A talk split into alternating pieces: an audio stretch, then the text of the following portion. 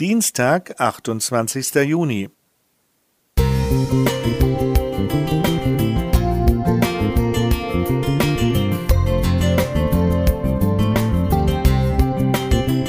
Ein kleiner Lichtblick für den Tag.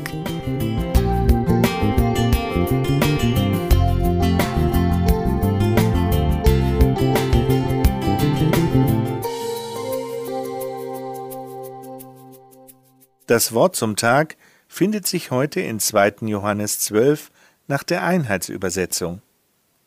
Vieles hätte ich euch noch zu schreiben, ich will es aber nicht mit Papier und Tinte tun, sondern hoffe, selbst zu euch zu kommen und persönlich mit euch zu sprechen, damit unsere Freude vollkommen wird.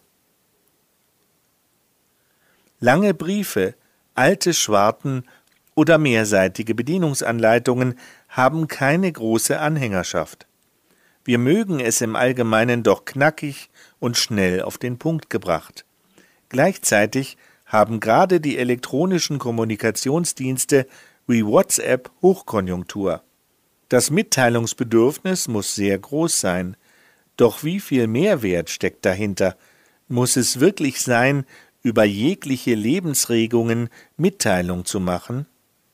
Da man hierbei nur durch Schreiben und Lesen miteinander verbunden ist, kann der Adressat es immerhin abstellen oder ignorieren.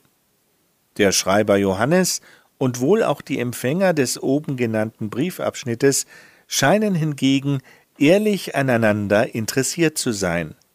Es herrscht Vorfreude auf ein Wiedersehen, also keine virtuelle Videokonferenz oder ein schnelles Telefonat, sondern echte Begegnung.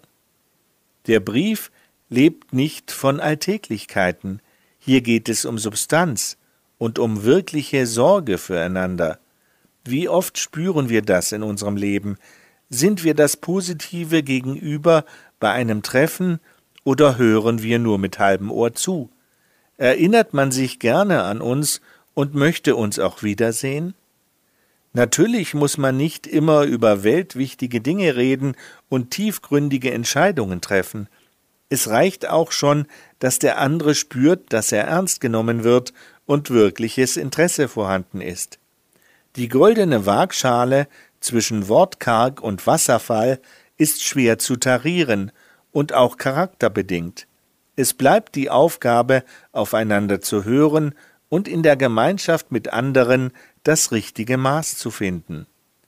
Ich hätte noch viel zu schreiben, aber es ist alles gesagt.